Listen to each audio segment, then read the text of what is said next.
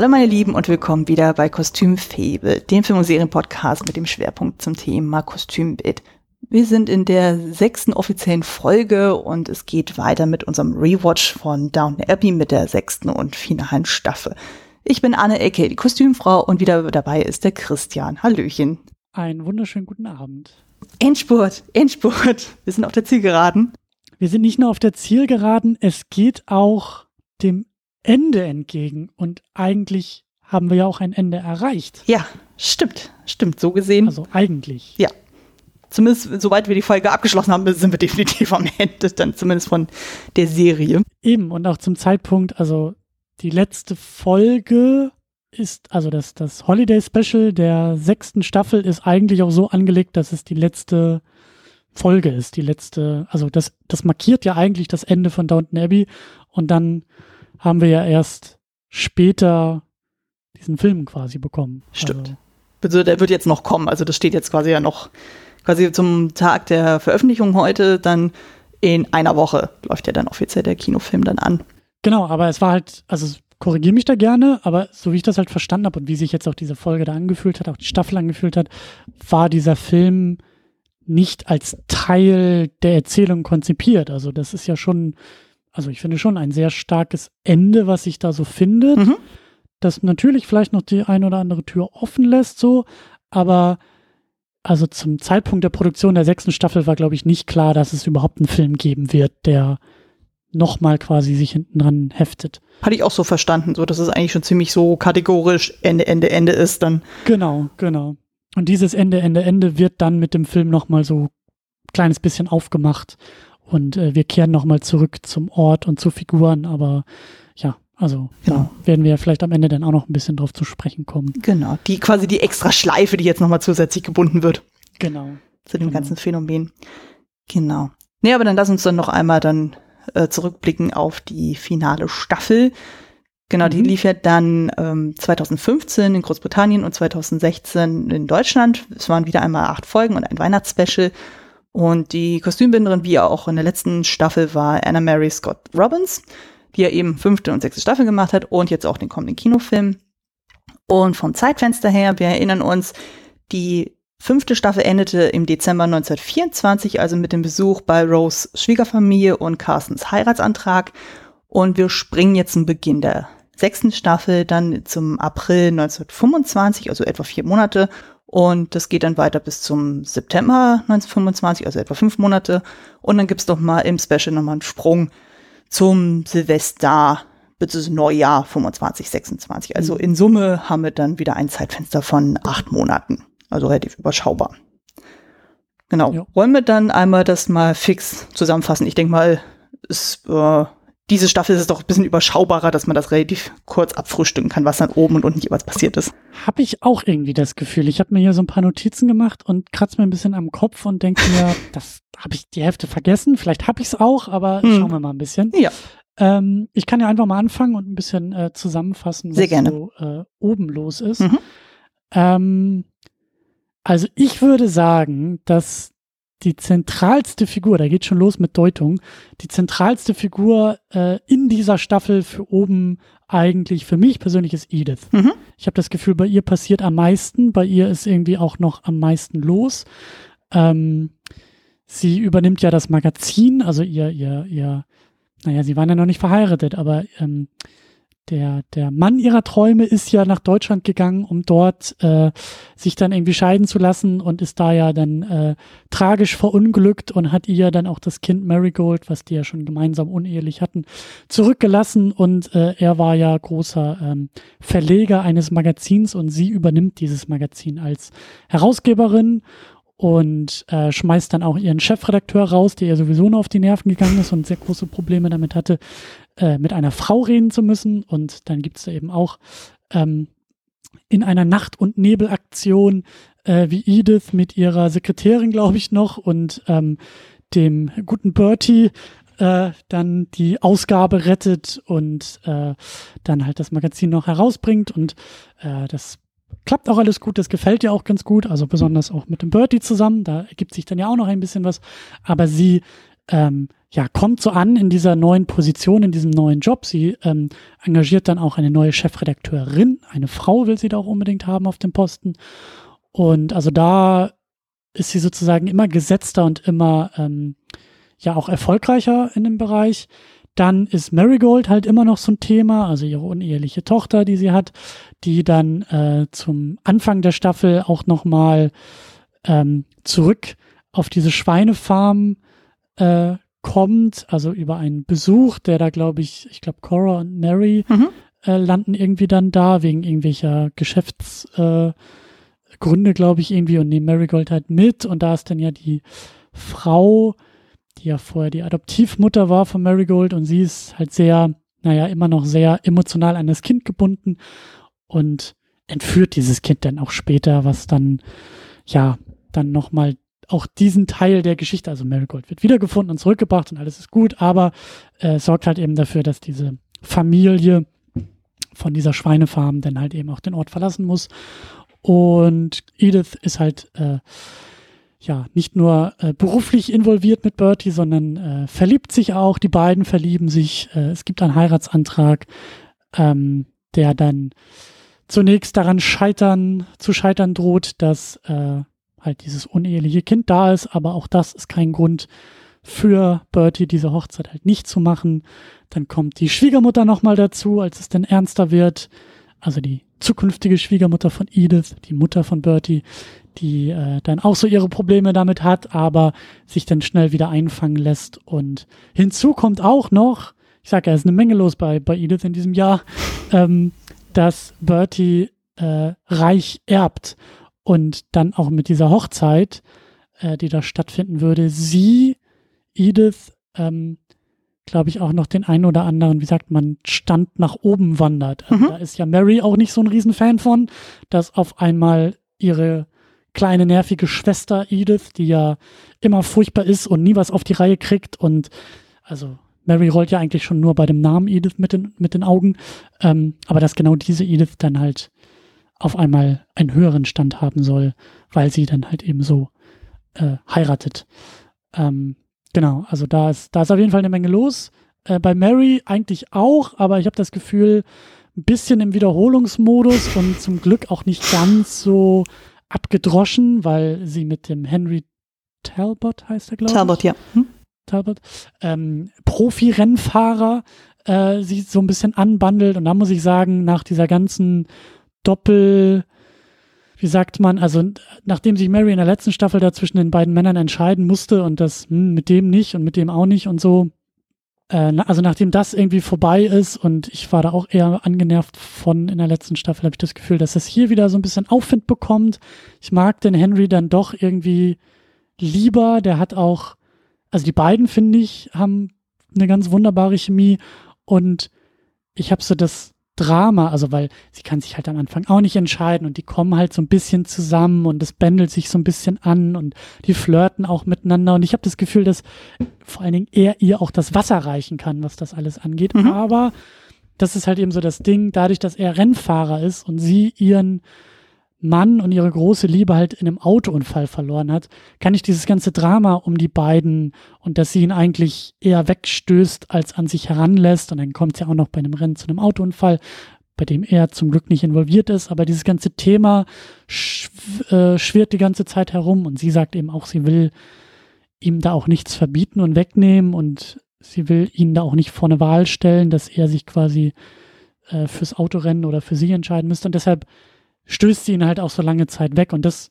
fand ich alles viel, viel besser und auch viel, viel nachvollziehbarer mhm. und viel, viel schöner als noch in der Staffel davor, wo ich das Gefühl hatte, da ist irgendwie, da dreht sich alles nur im Kreis und hier äh, geht es auch wieder ein bisschen voran. Und wie gesagt, da ist auch einfach eine ganze Menge der Chemie auch zwischen den beiden, die für mich manchmal auch an die Chemie zwischen ihr und Matthew erinnert hat, von zwei Erwachsene, die um ihre eigenen Schwächen und Stärken wissen und sich auf Augenhöhe miteinander begegnen. Ähm, das hat mir alles viel, viel besser gefallen, aber auch da so ein bisschen wieder so, Mary ist wieder ähm, auch in Sachen Liebe unterwegs. Dann haben wir Cora und Robert. Ich kann mich gar nicht so sehr daran erinnern, dass bei den beiden so viel los war. Bei Cora geht es eher darum, dass sie von Violet äh, quasi den Posten der, ähm, also da bei dem Krankenhaus, bei dem lokalen Krankenhaus im Ort, äh, in diesem kleineren äh, lokalen Krankenhaus, äh, hat äh, Violet ja irgendwie da so ein Ehrenamt, so ein sehr wichtiges Ehrenamt oder so, glaube ich, inne. Und sie ist irgendwie die Präsidentin oder so dann. Genau, und, und da geht es darum, dass Cora diesen Posten mehr oder weniger übernimmt, weil es halt eben irgendwie darum geht, dass dieses lokale Krankenhaus halt irgendwie mit einem größeren in einer anderen Ortschaft irgendwie so ein bisschen zusammengebunden werden soll. Und naja, Violet hat Angst, dass eben dieses Krankenhaus und der kleine, die kleine Ortschaft an Einfluss dadurch verliert und dass es halt so ein, auch so ein politisches Regierungsmacht Gefälle entsteht und da eigentlich so ein bisschen auch Macht auf dem Papier hin und her geschoben werden soll und eben weg von ihr in Person, aber auch weg von diesem Krankenhaus. Und da ist Cora halt so ein bisschen involviert und da kracht es halt auch zwischen den beiden Frauen so ein bisschen, weil sie halt so die Nachfolge ist und das, da hat Violet auch so ihre Probleme mit. Und ähm, ja, ähm, da ist Cora halt sehr involviert und bei Robert ähm, ist, glaube ich, so diese Krankheit, die er hat. Ich glaube, die sogar auch in der letzten Staffel schon so ein bisschen angedeutet wurde, dieses Magengeschwür, mhm. das äh, dann ja in einer sehr durchaus schockierenden Szene wortwörtlich explodiert. Ich glaube, auf die kommen wir auch nochmal zu sprechen. Ich denke auch. Ähm, aber so, da geht es halt eben so darum, um diese Krankheit, also paar Anzeichen vorher schon, dann dieser Ausbruch und dann eigentlich, wie er sich da so ein bisschen schonen muss und wie da eben auch nochmal so die Gesundheit und äh, ja, dadurch halt auch so ein bisschen das Anwesen ähm, vielleicht auch nochmal ein bisschen thematisiert wird. Äh, Tom ist wieder zurück. Der schreibt nicht nur Briefe aus Amerika, sondern kommt auch wieder zurück. Ähm, ja, ähm, ich habe das Gefühl, dass da gar nicht so die große Geschichte dann noch mit ihm um ihn herum erzählt wird. Er ist ganz glücklich da, hat seinen alten Posten irgendwie wieder, macht dann zusammen mit Henry da auch noch so ein Auto, äh, wie sagt man, Autoshop, so ein Autodealer, so ein, so ein, so ein Verkauf irgendwie äh, auf. Und ähm, ja, da gibt's glaube ich, am Ende auch noch mal so, meine ich ja mit so kleiner Tür, die aufgemacht wird. Also komischerweise sind so zum Ende des Jahres 1925 auf einmal sehr viele Paarkonstellationen, die sich ergeben und äh, sehr viele Blicke, die irgendwie zwischen Männern und Frauen hin und her geworfen werden. Und äh, da, da kommt auch so einiges irgendwie zusammen und zu Ende. Und da hatte ich den Eindruck, dass Tom, glaube ich, mit der äh, Chefredakteurin von Edith, naja, zumindest den einen oder anderen sehr grinsenden Blick irgendwie austauscht in so mancher Konstellation. Ich glaube irgendwie da bei der Hochzeit von Edith am Ende der Staffel und da ist so ein bisschen was, äh, also hatte ich so den Eindruck, dass da vielleicht so ein bisschen was angedeutet wird, dass da noch was passieren kann. Dann haben wir noch Isabel, die, ähm, also dieser, äh, wie hieß er, ich glaube Lord Merton, mhm. äh, den wir auch schon in der Staffel davor hatten wo es ja auch darum geht, dass die beiden sich sehr gerne mögen, aber dass da halt die Kinder von ihm sich eingemischt haben und gesagt haben, ey, äh, wir haben ja keinen Bock auf irgendeine Stiefmutter, wir haben unsere Mutter und äh, das Thema ist durch und die wird niemals Teil unserer Familie sein. Und damit hat sich Isabel denn ja erstmal, also damit hat Isabel erstmal, glaube ich, so ihren Frieden versucht zu finden, aber in dieser Staffel ploppt es nochmal wieder auf, weil einer der Söhne von Lord Merton heiraten soll, heiraten will. Und diese zukünftige Schwiegertochter von Lord Merton ähm, auf einmal Kontakt zu Isabel aufbaut und da, glaube ich, versucht zu schlichten und zu vermitteln und so eine nicht nur Liebschaft, sondern vielleicht auch irgendwie Hochzeit möglich zu machen, wie sich dann aber rausstellt. Da ist Violet auch ganz gut dabei, da mal so ein bisschen ähm, abzuklopfen und auch auf den Tisch zu hauen, was da eigentlich nun Sache ist. Und eigentlich geht es darum, dass die zukünftige Schwiegertochter von Lord Burton keinen Bock darauf hat, einen alten Mann zu pflegen. Und der Mann wird halt nun mal älter und deshalb hatte sie eigentlich nur gehofft, Isabel mit ihm zu verheiraten, um dieses Problem so aus der Welt zu schaffen. Quasi sie als äh, um äh, als äh, kostengünstige Krankenschwester damit in die Familie zu holen. Genau, genau. Also es ist ja eh klar, der Mann wird irgendwann ein Pflegefall werden und damit das nicht die Schwiegertochter in ihren jungen Jahren machen muss, äh, hat sie sich halt gedacht, dann kann der ja nochmal heiraten und dann hat er eine neue Ehefrau und dann ist es die Aufgabe der Ehefrau, sich äh, um ihn zu kümmern. Und ähm, das äh, wird halt durchschaut und ich, ich, also zum Ende der Staffel hin ging es ja dann, glaube ich, auch nochmal so darum, dass Isabel dann auch irgendwie keine Lust mehr hat, da so ein bisschen zwischen den Fronten irgendwie zu stehen und so hin und her geworfen zu werden. Dann haut sie selber auf den Tisch, holt Lord Merton aus dieser Familienkonstellation heraus, äh, während er dann eben auch wohl mit einer sehr ernsten Diagnose, sagen wir mal, dem Tod auch ein bisschen näher ist, äh, kommt sie auch noch auf die Idee, ihn zu heiraten. So, ja. Ganz egal, wie es ihm geht, sie will, dass sollte er sterben, dann soll er eben an ihrer Seite sterben und mit ihrer Pflege und Obhut und meine ich halt, ne, wie sich dann halt so zum Ende hin alle Dinge fügen, stellt sich auch noch heraus, dass er gar nicht todkrank ist und äh, wir haben auch da ein, ein sehr schönes Happy End. Ja. Ähm, ja. Ich, äh, achso, es gibt noch einen neuen Hund, ganz wichtig. Äh, Robert bekommt auch noch eine neue Hündin, äh, sodass auch da ein bisschen Friede gefunden wird. Ja. Aber, genau. So sieht es eigentlich oben aus. Ich habe das Gefühl, dass unten irgendwie mehr Veränderungen passieren als oben. Ja, aber die lassen sich erstaunlicherweise sehr gut kurz zusammenfassen, habe ich festgestellt. Also sonst hatte ich immer so meine vier, fünf Seiten mit Notizen und diesmal sind es nur anderthalb. Also ich fasse mich dementsprechend kurz. Genau, wir fangen an mit Carson und Mrs. Hughes. Wir erinnern uns, er hat ihren Heiratsantrag gemacht und sie hat ihn auch angenommen. Und es geht ja dann quasi darum, okay, sie wollen heiraten. Nur äh, die haben da etwas unterschiedliche Vorstellungen davon, wie sie, ähm, wie sie die Veranstaltung machen wollen.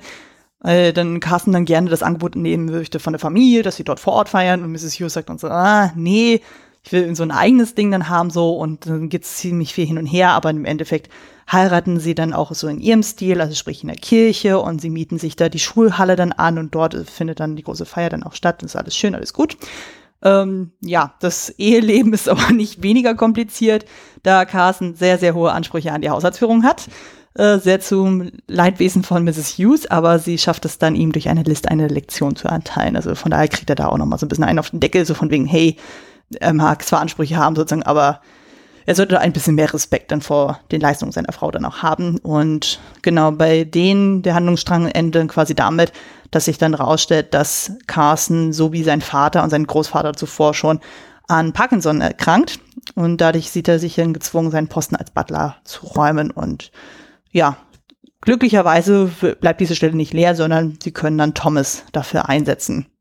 Genau, und bei Thomas mache ich auch direkt weiter weil ich glaube, bei ihm ist somit die gravierendste Entwicklung in der Staffel, weil ja, das hat sich ja auch in den letzten Staffeln auch so ein bisschen angebahnt, sozusagen, die Familie muss Geld sparen und da wird natürlich geguckt, ja, wo können wir denn Einsparungen machen? Und denkt man sich so, okay, schauen wir mal beim Personal, wen können wir noch am ehesten entbehren? Und da fällt Thomas Stelle als Unterbutler natürlich als erstes ins Visier, so von wegen, ja, wer braucht es heutzutage denn schon? Und ähm, er wird mehr oder minder dazu genötigt, sich nach einer Stelle umzugucken. Also wird gar nicht mehr groß äh, auf Downton irgendwie eingesetzt für irgendwelche Arbeiten, sondern es wird so signalisiert von wegen, ja, du bist eigentlich überflüssig, guck dich mal anderswo um. Und das Ganze gestaltet sich sehr, sehr schwierig und ja, Thomas wird dann immer zunehmend äh, verzweifelt da. Zwischendurch gibt es dann noch die Geschichte dann mit dem neuen Diener, Andy, der, wo sich dann rausstellt, so, der ist Analphabet und Thomas bietet ihm dann halt an, ihm da zu helfen, also das Lesen und Schreiben zu lernen. Und das wird aber dann sowohl von Mrs. Petmore als auch von Mr. Carson dann irgendwie falsch interpretiert, dass sie denken so, oh Mensch, hier, äh, Thomas verführt Andy da irgendwie, so, so, wie er es bei Jimmy damals oder bei James versucht hat zu machen. Und Thomas äh, fühlt sich da ziemlich gekränkt, so, weil ihm dann halt ja Sachen unterstellt werden, die er überhaupt gar nicht beabsichtigt und ähm, ist dann irgendwann so aussichtslos, dass er dann auch versucht, sich umzubringen. Aber er wird dann Gott sei Dank rechtzeitig von Mrs. Baxter und so gefunden. Und das äh, verschafft dann sowohl Mr. Carson als auch Lord Grantham so einen Denkzettel so von wegen, ja, das war vielleicht nicht die eleganteste Art und Weise, ihn da irgendwie aus dem Haus zu kriegen. Und deswegen kriegt er noch mal ein bisschen Aufschub. Und er findet tatsächlich auch noch einen Job bei einem älteren Paar, aber der ist deutlich weniger anspruchsvoll als auf Downton wo er, glaube ich, nur einer von drei Bediensteten ist und der ist halt ziemlich gefrustet. Aber als dann eben die Chance dann kommt, so auf der Silvesterfeier, Hochzeitsfeier von Edith, ähm, wo dann Carsten dann mehr oder minder zusammenbricht und sagt so, hier, ich kann meinen Job nicht mehr machen, wo dann ziemlich schnell dann der Plan gefällt wird von wegen, ja, Thomas, möchten Sie nicht der neue Butler werden? Und der sagt natürlich Dank dazu, von wegen, oh ja, unbedingt. Ähm, aber Carsten bleibt ja trotzdem in der Aufsichtsfunktion irgendwie. Also von daher, die sind auf jeden Fall noch irgendwie da involviert im Haus, aber Thomas hat dann endlich so sein Ziel erreicht, so dass er dann trotz seiner ganzen Verfehlungen in den letzten Jahren so hat er es dann endlich geschafft, so den obersten Posten im Haus zu bekommen. Zumindest in der Dienerschaft. Genau, dann haben wir Anna und Bates. äh, die Geschichte rund um den Mord an Mr. Green, die wird jetzt endlich abgeschlossen, weil sich dann die wahre Mörderin von Mr. Green dann findet und die war dann auch geständig und das heißt, die sind jetzt, äh, die Bates sind dann endlich da auf freiem Fuß und können sich jetzt wieder auf ihr Leben konzentrieren. Und genau, es geht um das Thema Familienplanung. Es stellt sich aber dann raus, dass Anna schon mehrere Fehlgeburten hinter sich hat. Ähm, sie beichtet das aber dann Mr. Bates erst so nach dem dritten Mal, wo er dann das erstmal fragt, so von, hey, irgendwas ist doch nicht in Ordnung. Und ähm, er sagt dann auch so, ja, selbst wenn wir keine Kinder haben, sozusagen, ich liebe dich trotzdem und wir haben auch ein erfülltes Leben. Aber Anna ist da wenig zuversichtlich, dass ihn das auf Dauer wirklich glücklich macht. Naja, sie sagt das aber dann auch irgendwann Mary und die sagt dann so, okay, wir gehen zu meinem Frauenarzt nach London und wir lassen dich mal untersuchen, egal ob du willst oder nicht. Ähm, weil sie quasi ihr trotzdem die Chance geben will, dass sie doch irgendwie ein Baby kriegen kann. Und es stellt sich dann raus, ja, ähm, es ist in ihrem Fall etwas komplizierter, aber mit Hilfe einer OP können wir äh, ihr dann auch tatsächlich helfen, dass dann eben das Kind dann quasi diese kritische Phase von den ersten drei Monaten tatsächlich auch besteht. Und als äh, Anna das nächste Mal schwanger wird, wird nämlich genau diese OP dann auch gemacht. Und ja, das führt dann letztendlich dazu, dass sie tatsächlich sehr erfolgreich eine Schwangerschaft dann hinter sich bringt und dann genau am Tag von Ediths Hochzeit, so äh, quasi so im äh, Anschluss dann so auf die Silvesterfeier, gebiert sie dann in Marys Schlafzimmer dann einen kleinen, gesunden Sohn zur Welt. Genau. Ähm, Wenn das mal immer so schnell und einfach gehen würde. Ja, ja. Aber immerhin war es ja schon mal schön, dass sie da keine perfekte Frisur im Bett hatte. aber ich dachte mir auch so, sieht mir schon wieder alles zu clean aus. Aber gut, das ist ja Fernsehen. Ähm, genau. Dann haben wir ja noch Mrs. Baxter. Mostly Baxter wird ja darum gebeten, dann so gegen den Mann auszusagen, äh, wegen dem sie damals ja den Schmuck gestohlen hat bei der ehemaligen Arbeitgeberin, weil er jetzt aufgrund eines ähnlichen Verbrechens vor Gericht steht. Und genau, stellt sich aber dann raus, dass ihre Aussage vor Ort gar nicht mehr benötigt wird, nachdem er erfahren hatte, oh, sie ist da. Und sie hat quasi dasselbe schon mal durchgemacht, so, und dadurch ist er dann auf einmal geständigt und er möchte sie gerne irgendwie im Gefängnis treffen, aber Baxter sagt dann für sich dann so endgültig, okay, ich gebe dem keine Chance, irgendwie mit mir zu reden, so ich verbanne ihn jetzt endgültig aus meinem Leben. Und damit ist das Kapitel auch soweit abgeschlossen. Und genau, bei Mosley ist es so, der hilft ja dann Daisy bei dem Lernen ihrer, für die Prüfung. Und der Schulleiter von der örtlichen Schule sozusagen, der ist so angetan von ihm, dass er sagt, hey Mensch, hier wollen Sie nicht auch Prüfungen machen, äh, einfach um zu testen, ob er sich als Lehrer tatsächlich qualifizieren kann. Und Mosley macht sich tatsächlich so gut, dass der Schulleiter ihm eine Lehrstelle anbietet. Und nach anfänglichen Schwierigkeiten so im Unterricht stellt sich dann raus, hey, macht das eigentlich ziemlich gut.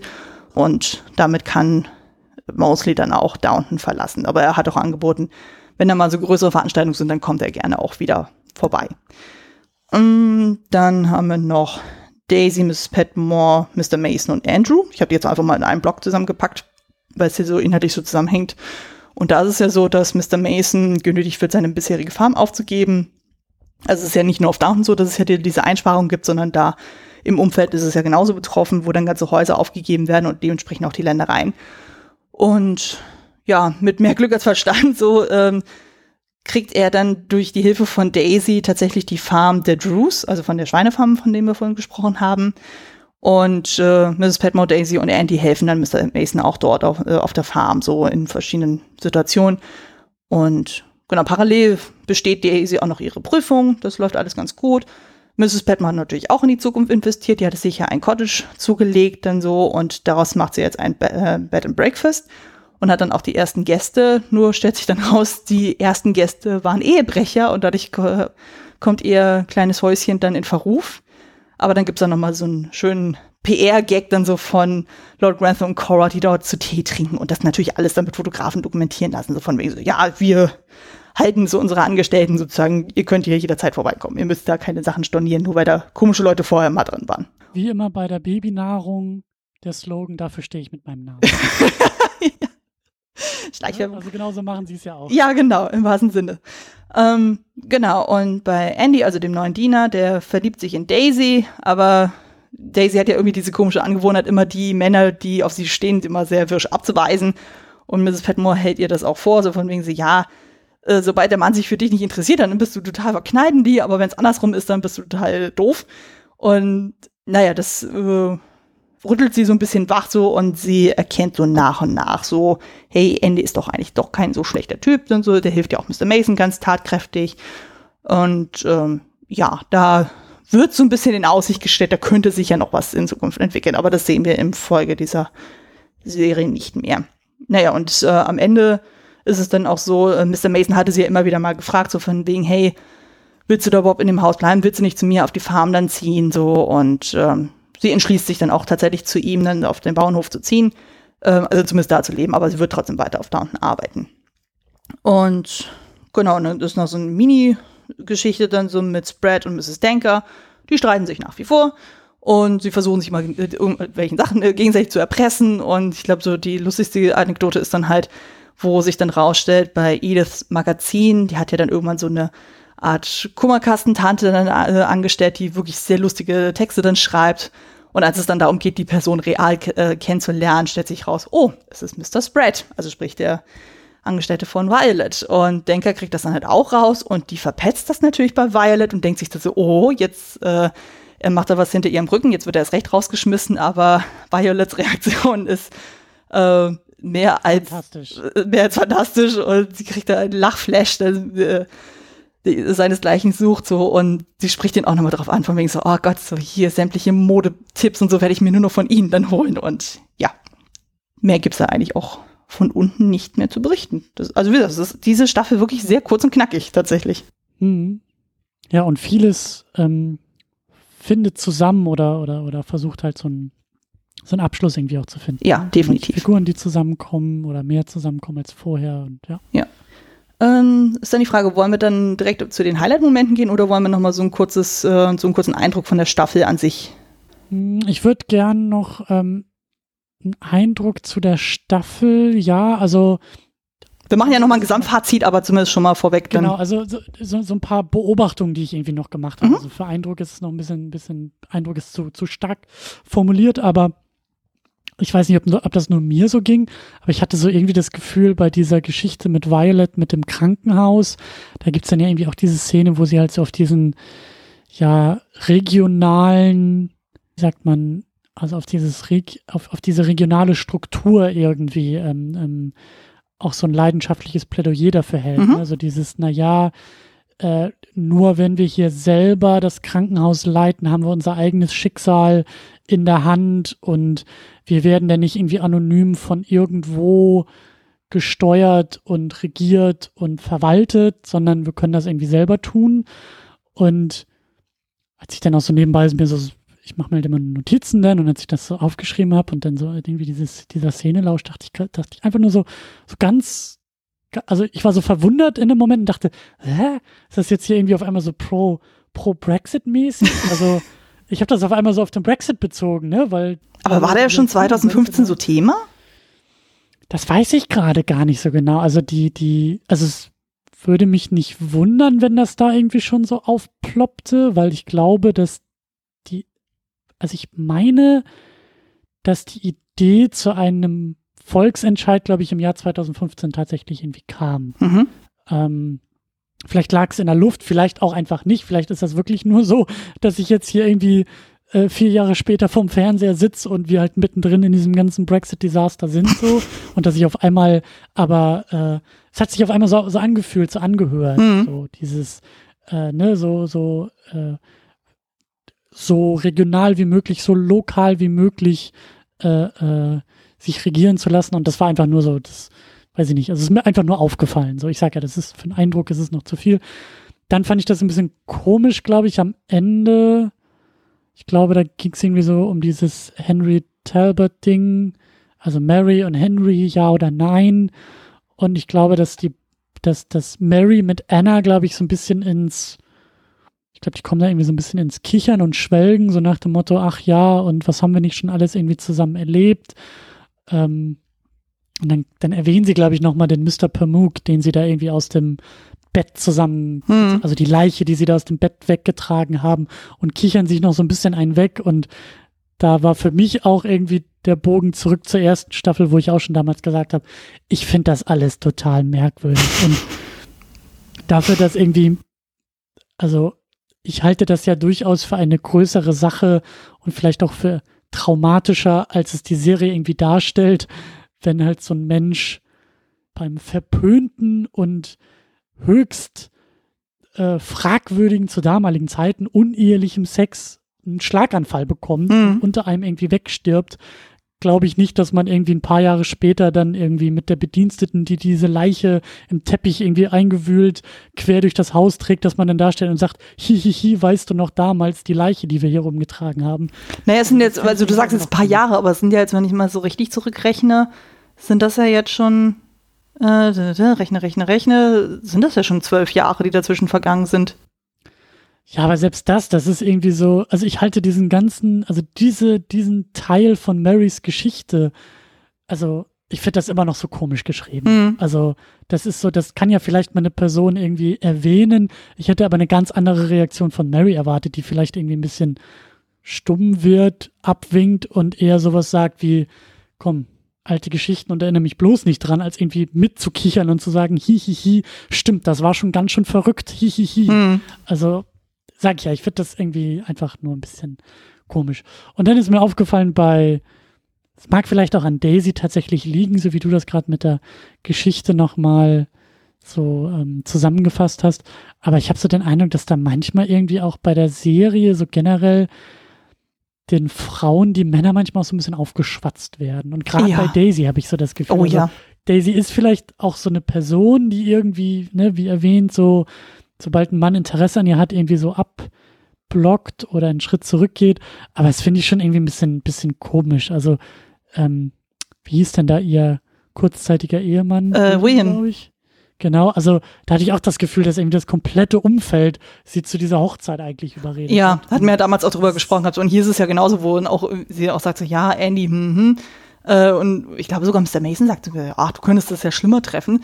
Und ich auch so denke, so, äh. Was ja auch irgendwie stimmt, aber es ist ja. trotzdem so merkwürdig, dass irgendwie alle immer so auf sie einquatschen ja. und dann steht sie da irgendwie in der Küche und guckt ihn dann noch mal ein bisschen genauer an, wenn er da die Leiter hochklettert und denkt sich, hm, naja, so ein schlechter Fang ist er ja doch nicht. Also ja. ich weiß nicht, das ist irgendwie auch manchmal ein bisschen, oder auch hier, ne, Tom, der ganz viel verkuppelt zwischen Mary und Henry und da vielleicht auch manchmal ein bisschen zu übereifrig bei der Sache ist, die beiden zusammenzubringen. Das ist ein bisschen so Wingman-mäßig dann drauf.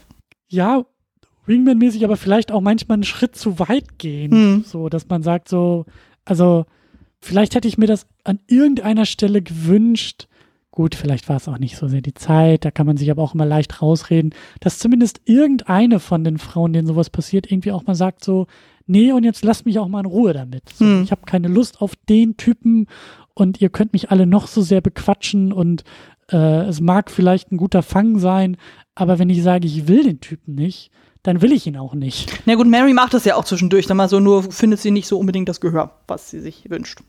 Aber prinzipiell sagt sie ja schon ja. immer so von wegen so, ja, ganz ehrlich, so, also wo sie sogar ihre Familie damit konfrontiert, so von wegen so, ihr haltet das doch auch für eine blöde Idee, dann so, äh, dass äh, ich den Henry will oder so. Aber schlussendlich kommen sie ja doch zusammen. Ja, ich das stimmt. Mir halt einfach so eine Geschichte gewünscht, wo dann halt auch zwei Leute mal nicht zusammenkommen, weil alle das für eine gute Idee halten. Hm. Weil es geht ja auch um die beteiligten Personen, die das für eine gute Idee halten müssen. Und ja. das ist so, ich sag ja, das ist, das ist jetzt kein großer Punkt oder so, das ist mir jetzt einfach irgendwie hier nochmal aufgefallen.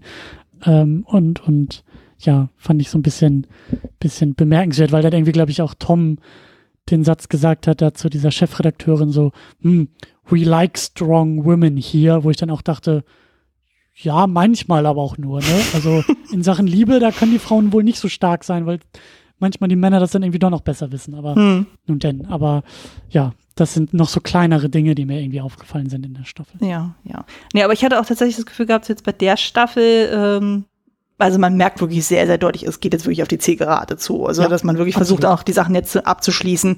Man hatte nicht das Gefühl, wie jetzt bei den anderen Staffeln so vor, dass jetzt noch mehr Fasern auf äh, oder noch mehr Stränge aufgezogen werden, so von wegen, oh, da ist da noch der Nebenplot und da ist noch der Nebenplot. Ich meine, das haben wir jetzt bei der Zusammenfassung auch gemerkt, so es ist ja doch alles wieder ein bisschen kompakter geworden und noch ein bisschen ja. übersichtlicher, was ich sehr, sehr angenehm finde. Ja, und, und und Dinge werden halt aufgelöst zu Ende gebracht ja. und irgendwie aus. Das meine ich halt also mit dem Hund. Also selbst Robert kriegt irgendwie noch eine neue Hündin. Ja. Das ist so, also das ist, das meine ich halt so. Da, da schließen sich so viele Dinge ab, die halt vielleicht auch paar Folgen her sind, ein paar Staffeln her sind. So, ich finde schon, dass das, dass man merkt, dass es hier zu Ende geht. Ja, ja. Aber ich habe mich trotzdem über so ein paar Sachen aufgeregt. Also hier zum Beispiel Daisy und Mary, da hatte ich beides mal ein bisschen das Gefühl gehabt, sozusagen, die sind irgendwie in ihrer Entwicklung so ein bisschen rückständig dann geworden. So, weil mhm. Mary ist dann wieder so mega bitchy gegenüber ihrer Schwester mhm. und Daisy ist super anstrengend irgendwie in dieser Staffel, dann so, wo sie ja dann ich meine, sie macht das ja aus guten Motiven. Sie will ja Mr. Mason helfen wegen dieser Farm und sowas so, aber dass sie da, ah, ich weiß nicht, irgendwie war das teilweise sehr, sehr anstrengend zuzugucken, wo ich auch manchmal dachte, so, oh, Kindchen, hier, halt einfach mal die Klappe und mach einfach mal nix dann so, wo sie selber das Ziel hinausschießt. Das war ein bisschen anstrengend. Oder wo sie dann auch irgendwie dann dabei ist und so, ja, ich werde dann Cora konfrontieren und hm, sie hatte ja, das ja, doch, ja, so, wo sie irgendwelche Sachen zusammengereimt hat, so, wo du außer denkst, hä, das hat doch keiner in der Richtung was gesagt und so. Und selbst als Mr. Mosley irgendwie sowas andeutet, ähm, ist es ja nicht in Stein gemeißelt und sie interpretiert das so von wegen so, oh Mensch, hier, sie kümmern sich um alles und dann die, wie, ach nee, doch nicht. Also, das fand ich ein bisschen schräg, aber naja, und was Mary betrifft, da kommen wir, denke ich, auch noch dazu. In irgendeiner Form. Also ich auf jeden Fall. Genau. Wollen wir mal zu den Lass Highlights? mich raten. Hm? Lass mich raten, ja. Lieblingsfigur, ist Mary dabei? Ich glaube nicht. Nein, nein, nein, nein. Aber es sind zwei Frauen wieder bei mir. Dann schieß mal los. Ähm, oben habe ich Edith. Also ich finde, das ist mhm. einfach wirklich so ihre Staffel ja. und sie. Bin ich voll dabei. Bin ich. Ja. Alles, was du sagst. ich finde, sie ist so ein bisschen so der Schmetterling, so der jetzt aus seinem Kokon endlich rauskommen kann und endlich mal so das machen kann, worauf ja. sie Bock hat und ihr endlich mal das Glück gewährt wird, was jetzt uns äh, zusteht. So, ich glaube, Robert sagt das ja auch zwischendurch mal so von wegen so, ah, es ist so schön, dass äh, endlich mal was gut geht. So, es gab ja so Zeiten, wo noch nicht mal ihre Puppen das machen wollten, was sie wollte. Und dann denkst du auch so, oh Gottchen. Ja. Das, äh, ja. Ich glaube, mehr gibt es eigentlich dazu nicht zu sagen. Ich glaube, die geht sehr ähnlich. Absolut. Also, es ist schön mit anzusehen, wie sie sich irgendwie entwickelt und wie sie so ihren Platz dann auch findet, dann mit dem Magazin und auch da so ne, das ging ja los, dass sie fürs Magazin irgendwie schreiben wollte und da von allen Seiten irgendwie nur belächelt wird und das ist so, dass sie da so ihren Platz findet und halt auch irgendwie auf ihre Art vielleicht auch das äh, schafft, was Sybil schon früher angedeutet hat, halt so eine moderne Frau zu sein. Mhm. Und aber eben auf eine ganz andere Art, als Sybil das irgendwie gemacht hat. Die war ja ein bisschen rebellischer und so ein bisschen großspuriger so in ihren Gesten und ihren Momenten und Edith ist irgendwie sehr ich habe das Gefühl, so viel mehr bei sich hm? und auch nicht so, lässt das auch nicht ganz so doll raushängen, sondern die macht halt einfach und die macht halt so, wie sie das will und für richtig hält. Und jetzt hat sie eben hier, also jetzt, jetzt bekommt sie halt auch so, ähm, ich glaube, das ist ein Stichwort, was ich noch öfter auch äh, äh im Zuge dieser Staffel sagen werde, poetische Gerechtigkeit. Mhm. Ne? Also wenn halt den guten, gutherzigen, gutmütigen Figuren in einer Geschichte am Ende auch etwas Gutes widerfährt, dann hat das ja auch so eine Form. Also das nennt man halt poetische Gerechtigkeit, dass sozusagen auf erzählerischer Ebene äh, so eine Art Gerechtigkeit hergestellt wird, dass den Guten auch Gutes passiert. Mhm. Und bei ihr ist das ja durchaus der Fall. Also sie musste sehr viel einstecken in den Jahren und darf jetzt auch glücklich sein und werden. Das finde ich schön. Ja. ja, das Karma ist endlich auf ihrer Seite. Genau, genau. Genau. Ähm, und unten wäre es bei mir wieder Mrs. Hughes. Also mhm. die hat da wirklich sehr, sehr schöne Momente, auf die ich dann später nochmal kommen werde. Aber sie ist einfach eine tolle Figur und sie ist einfach der Fels in der Brandung in allem und ja, ich mochte da auch diese Szene, wo sie dann äh, im, im, im, ich glaube in der Bibliothek oder so wird sie irgendwie dazugeholt und wo sie halt sagt, warum sie nicht in Downton heiratet. Ja, ja, genau. Auf die komme ich auch noch zu sprechen. Ja, gut, sehr gut. Ähm, für mich ist unten also oben Edith, unten äh, auch eine Figur, bei der ich so das Gefühl habe, dass da so eine gewisse poetische Gerechtigkeit stattfindet, auch wenn diese Figur lange Zeit diese gar nicht verdient hat. Es ist tatsächlich Thomas. Irgendwie dachte ich mir das. Ich hatte das im Gefühl dann. Also Thomas ist für mich ähm, lustigerweise hatte ich das auch, als ich die Serie das erste Mal irgendwie zu Ende geguckt habe und, und, und konnte mich da aber gar nicht mehr dran erinnern. Ich, Thomas ist mir wirklich ans Herz gewachsen, vor allen Dingen in dieser Staffel, mhm. weil aus diesem sehr verbitterten, integranten, strategischen, auch teilweise echt fiesen und bösen Typen ist so im Laufe der Serie über Umwege immer mal wieder und er hat auch hier so seine Momente, wo ich mit den Augen rolle und mir denke, ey, aber ich glaube, dass der, also was, was ich halt wirklich schön finde, ist, dass, also viele Leute sagen das ja auch so zu ihm. Also das ist so, also wenn er gehen soll, wenn er gehen will, wenn er sich bemüht um eine andere Stelle und merkt, ah, die Welt hat sich verändert, es ist gar nicht mehr so leicht, überhaupt irgendwo noch Fuß zu fassen, dann kommentieren das ja auch sehr viele Leute in seinem Umfeld. Ähm, Baxter ist ja auch so eine, die eigentlich mehr von ihm hält als viele andere, aber eben auch sagt so, hey, pass bloß auf, du stehst dir halt selbst immer so sehr im Weg mhm. und, und ähm, hör doch mal auf, so, so fies auch zu anderen zu sein und, und viele andere Leute um ihn herum kommentieren das ja auch nach und nach und dass er denn auch in dieser, in diese Auswegslosigkeit kommt, sich das Leben selber nehmen will, aber dann von vielen auch sofort gerettet wird und auch dann über diese Verzweiflungstat auch gesehen und gehört wird und als er dann ja eigentlich gehen soll in diese andere Familie, die halt bei weitem nicht so prunkvoll und, und relevant ist halt wie, wie ähm, äh, die Granthams in, in Downton Abbey, so da kriegt er aber auch von, von ein oder anderen Leuten so keine fiesen Sprüche mit, aber so, so Sätze oder Weisheiten und ernst gemeinte Ratschläge, so, hey, das kann auch ein Neustart sein und ne, so, so. Hm. Das, das fand ich irgendwie schön. Und dann aber also dass er dann wieder zurückkommt und das, also was mir halt auch so gut gefallen hat, dass er im Laufe der Staffel, er versucht, also er merkt es, er nimmt all diese Ratschläge an und merkt, okay, vielleicht liegt da auch eine ganze Menge irgendwie an mir, vielleicht ist es auch manchmal meine Sichtweise auf die anderen Leute um mich herum, vielleicht habe ich mich hier in meinem Verhalten auch in eine Ecke gedrängt, in der ich gar nicht sein muss, in der hm. ich vielleicht selber auch gar nicht sein will. Und das finde ich halt so schön und so tragisch dann auch. Er versucht ja diese Gesten auch zu machen. Ne? Er möchte Andy halt also er möchte Andy gegenüber gut sein und das wird von vielen ja wieder missverstanden. Hm. Oder ne, dann sitzt er da irgendwie beim Picknick und, und versucht Anschluss zu finden an Gruppen, die es schon gibt. Und man merkt aber, vielleicht auch einen Tick zu spät. Vielleicht sehen die diese Gesten gar nicht, dass er versucht, Anschluss zu finden. Und all das gefällt mir irgendwie so gut, um dann am Ende ja doch dann wieder diesen Anschluss gefunden zu haben und diesen, diesen Posten als Butler denn da auch zu bekommen und auch, glaube ich, aber auf dem Weg dahin auch, auch eine Menge über sich selbst gelernt zu haben. Das, mhm.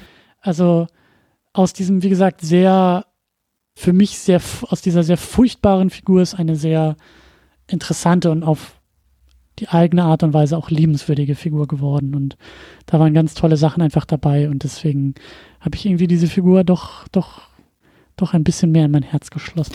Ja, es ist auf jeden Fall eine sehr vielseitige Figur und auch auf äh, gewisse Weise sehr, sehr tragische. Und das, was du auch meinst mit diesen Ratschlägen, so, es fällt ja insbesondere auf in Gesprächen mit Anna, mit äh, Miss mhm. Baxter mhm. und Mrs. Hughes. Ich glaube, das sind sogar die drei, die ihn dann letztendlich auch dann mhm. retten, als sie ihn in der Badewanne finden. Und wo er dann sogar im Gegenzug zum Beispiel Mrs. Baxter dann irgendwie rätsel von wegen so hier, ganz ehrlich, da mit diesem Typen wegen des Schmuckdiebstahls, so, so hier schließen das ab, so geben sie ihm keine Macht mehr, so. Und das ist ja wirklich in dem Moment ein ernst gemeinter Rat, wo ich auch dachte, so, wow, okay.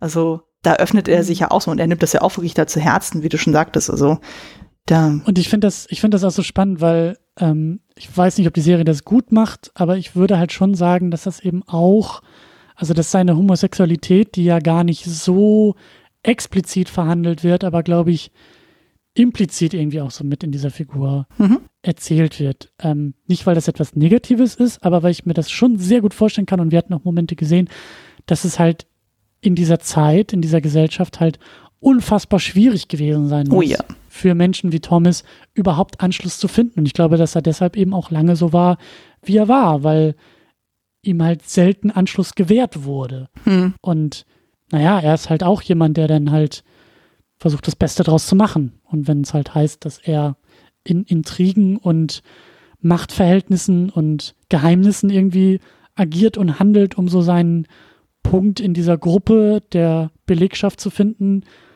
dann hat das halt gemacht. Mhm. Und das finde ich irgendwie schön zu sehen, dass da, glaube ich, viele auch, also das vielleicht auch mal reflektiert haben und eben jetzt anders auf ihn, auf ihn zugehen. Ja, und, ja das also, stimmt. Ja. ja. Ähm, wollen wir mal direkt weiterschreiten dann zum Lieblingshandlungsstrang. Was hast du da bei dir? Äh, auch nochmal das Stichwort poetische Gerechtigkeit. ähm, ich hätte ihn auch als meine Lieblingsfigur nochmal erwähnen können, aber es ist Mr. Mosley. Mhm.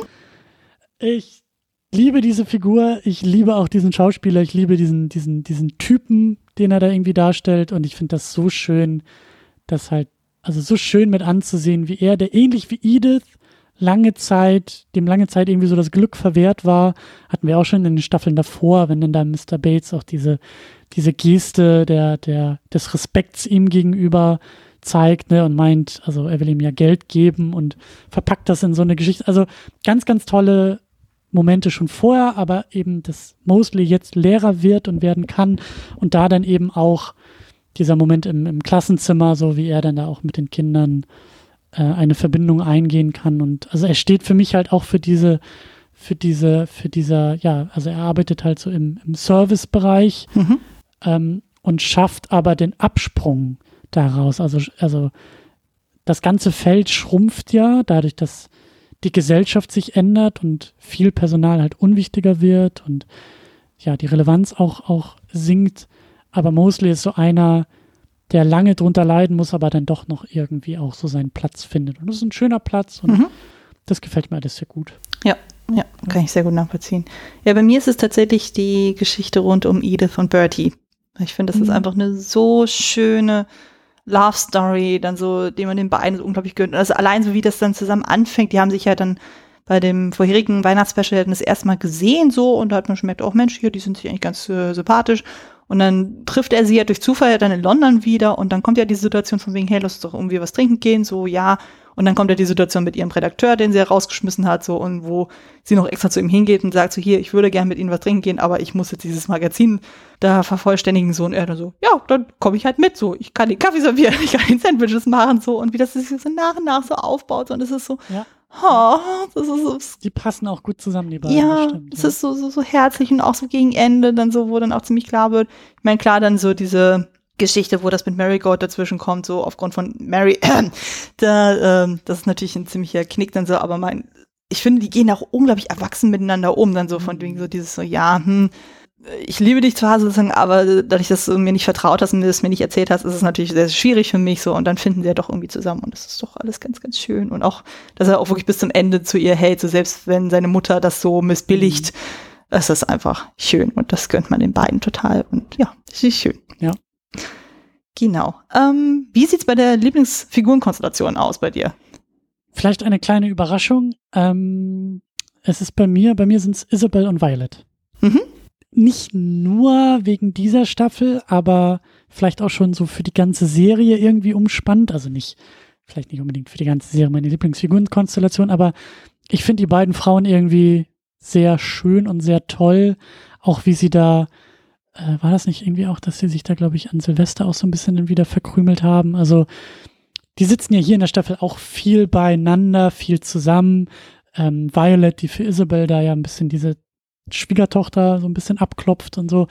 Ich finde das irgendwie toll. Also diese beiden Frauen, die irgendwie für eine ältere Generation stehen, für, für auch die Zeit, die vorher war, die halt eben jetzt auch nicht mehr, also deren Zeit, deren Jugend, deren Gesellschaft ist halt eben ganz, ganz stark im Wandel. Und das ist ja eigentlich auch die große Erzählung der ganzen Serie, wie sich das halt also wie viel sich halt so drumherum irgendwie ändert. Anwesen gehen pleite, Familien gehen pleite, die ganze Rolle vom Adel verändert sich.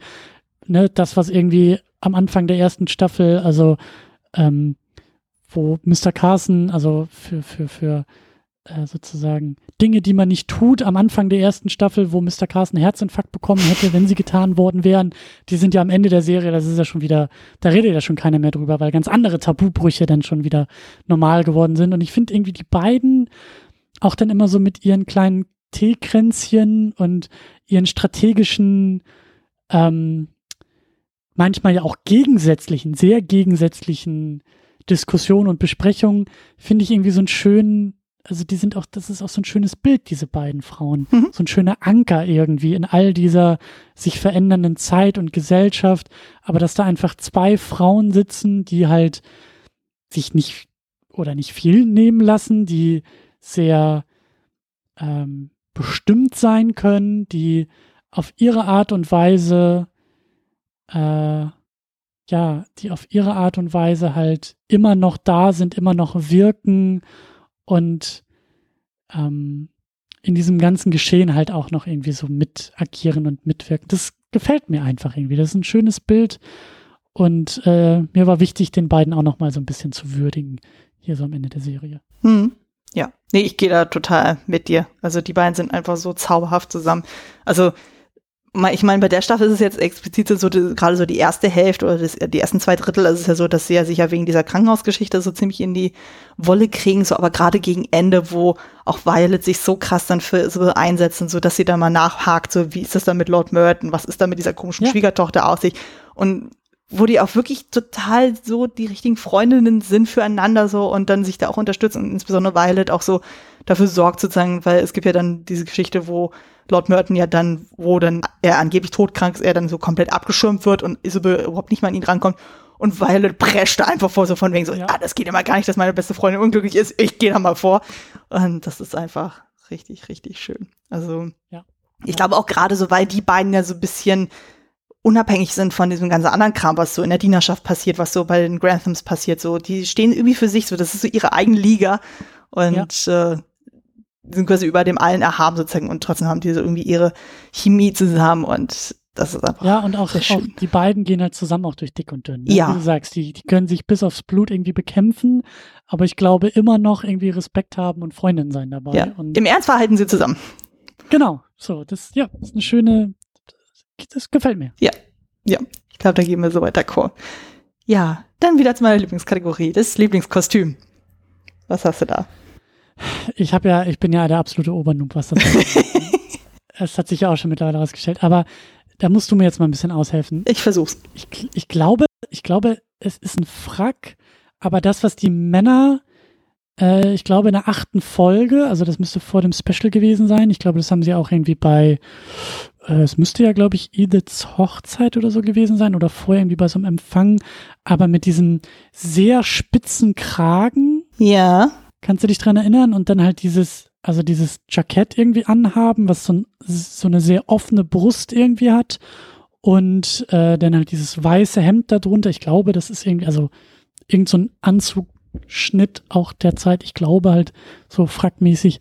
Ähm, das hat mir einfach sehr gut gefallen. also generell so dieses Hochzeitsoutfit von Männern. Ja, also ja. genau. Mhm. Also besonders, weil das halt so diese, diese, also der feinste der feinen Stoffe im Grunde genommen ist, aber ich meine auch, dass äh, Henry, glaube ich, irgendwie da in diesem einen, ich glaube irgendwie, als er mit, mit Mary ausgehen will oder so, hat er auch sowas an und der, der kann das auch so wahnsinnig gut tragen. Also diese sehr, sehr schlichte, eigentlich zeitlose Eleganz auch dieses, mhm dieses Anzug. So, das, das hat mir irgendwie gut gefallen. Das mag jetzt nicht wahnsinnig spektakulär sein, aber das war jetzt auch nochmal so ein Anblick irgendwie, der mir aufgefallen ist, bei dem ich auch dachte, stimmt, das ist jetzt nach sechs Staffeln Downton Abbey.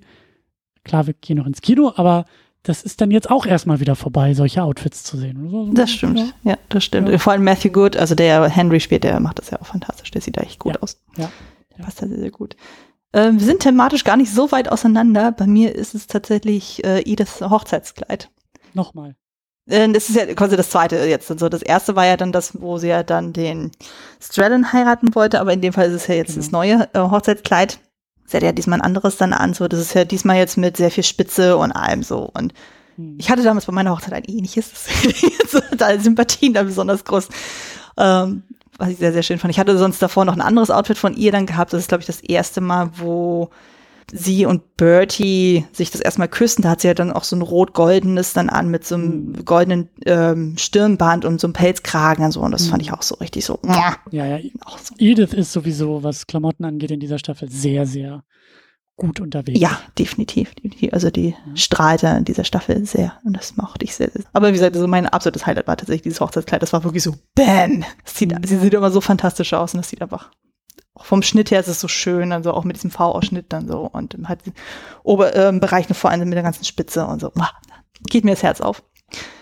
Machen wir weiter bei dem Lieblingsset oder der Lieblingsrequisite.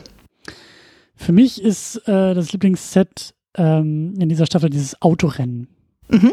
Ganz einfach, weil ich da auch noch mal, also das habe ich glaube ich auch schon öfter gesagt, ich mag das, ich mag das, wenn die Serie sehr aufwendig arbeitet und so pro Staffel, also gerade so in den späteren Staffeln, ähm, habe ich das Gefühl, leisten sie sich das dann eben auch, mhm. also weil die Mittel einfach da sind.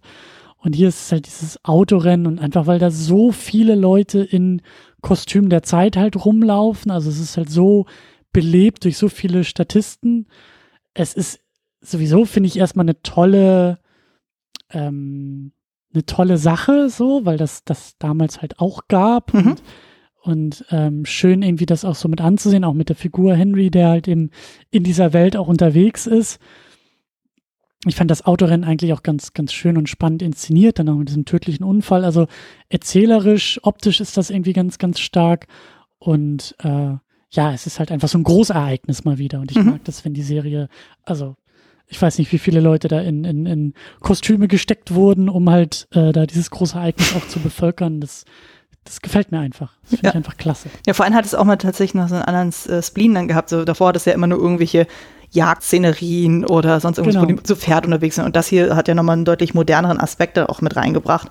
Und gerade mit den Autos der Zeit, so das ist natürlich nochmal. Ja, das hat mir auch so wahnsinnig gut gefallen. Ich hatte auch zwischendurch den Eindruck, also, dass die ein bisschen Schwierigkeiten hatten, auch die Dynamik des Rennens darzustellen, weil ich schon, also ich weiß halt ein paar Tricks, die man da so macht, um so eine sehr reißerische Verfolgungsjagd darzustellen. Hm. So. Und das ist halt, also wenn man mal ein bisschen genauer drauf guckt, merkt man, ja, die Dinger sind wahrscheinlich auch nicht schnell gefahren.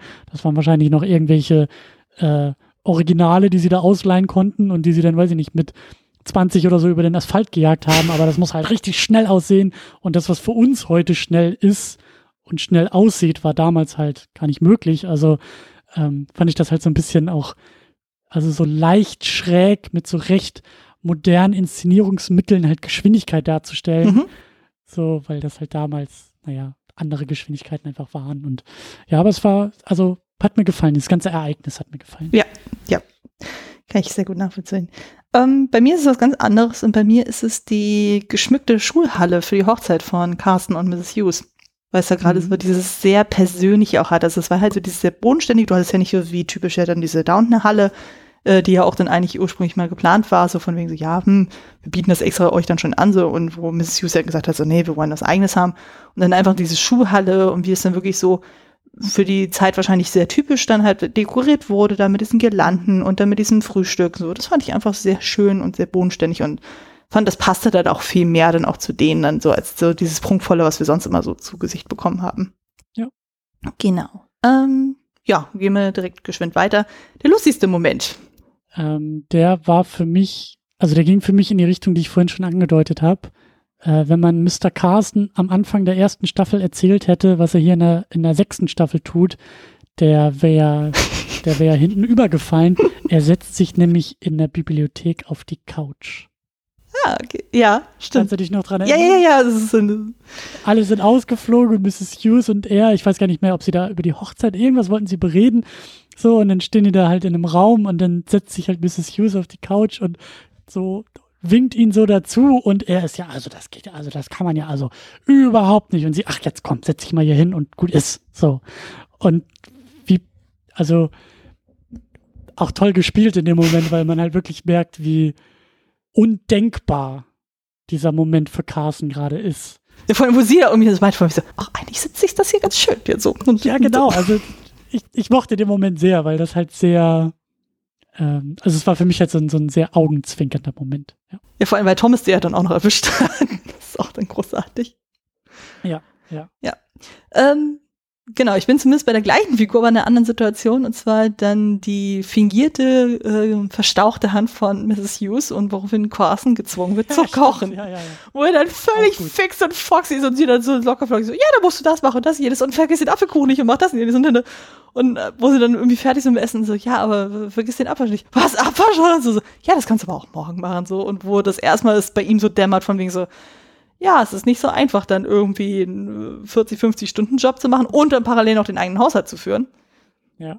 Das fand ich. Stimmt, das war auch sehr, sehr toll. Also Mr. Carson hat eine Menge in dieser Staffel über sich gelernt. Ja, ja.